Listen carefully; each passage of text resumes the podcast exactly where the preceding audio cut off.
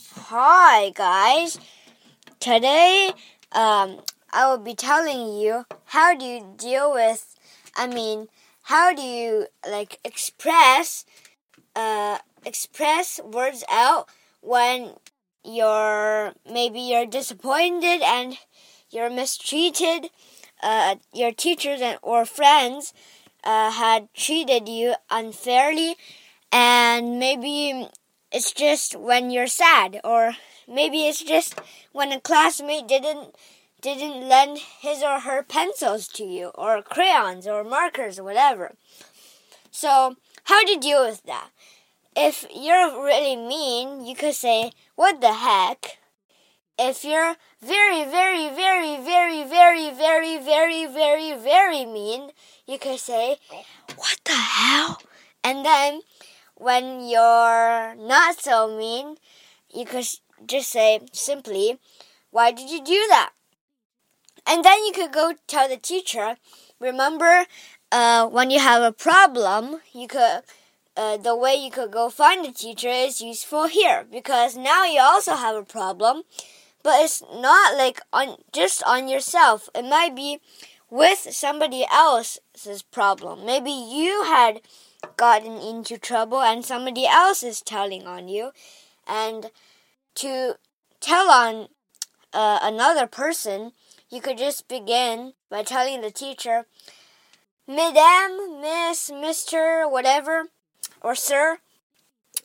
Uh, he, uh, this person, I'm just making up a name. Thomas had treated me unfairly by not lending his uh, pencil crayons to me because I really needed one, and the teacher said there's like two more minutes until the work the work time is done and it's recess, and then um, I just need like one last bit, and he's not lending it to me.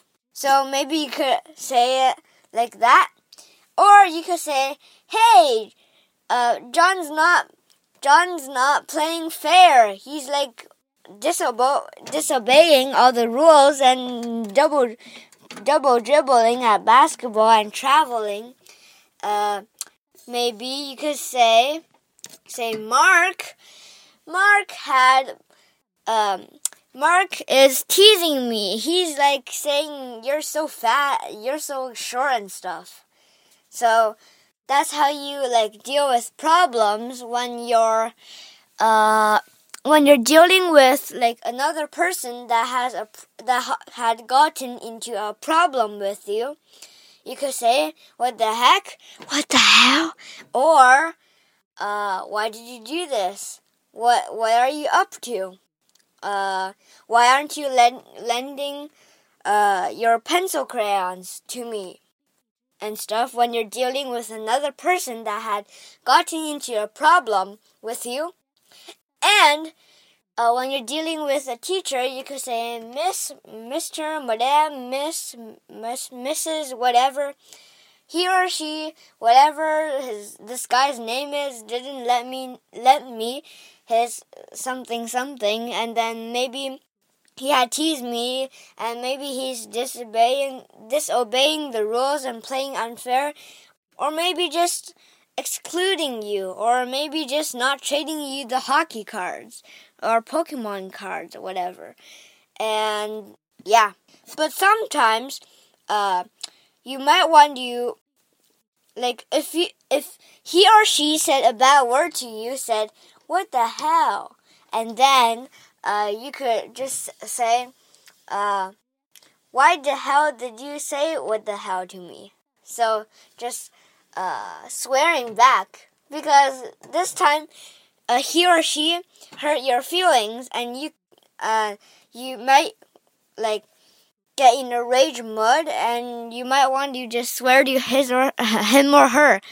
And this time you might some people might tell the teacher some people might just deal with it themselves or just well really don't get physical because in uh but uh, if you get physical, then you're the one, who, then you're the troublemaker, and you'll get into trouble. And the person who's you're dealing with will tell on you because you're like punching him and smacking him and kicking him. Yeah. Uh, yeah. Bye bye. That's all. And today we talked about so how do you deal with another person, like two people, when someone is getting hurt or when one person is getting hurt and the other person is like teasing or hurting his or her feelings. And what you have what you do when there's a teacher what you tell to the teacher and what not to do and what might what you can might do what you couldn't do you might do whatever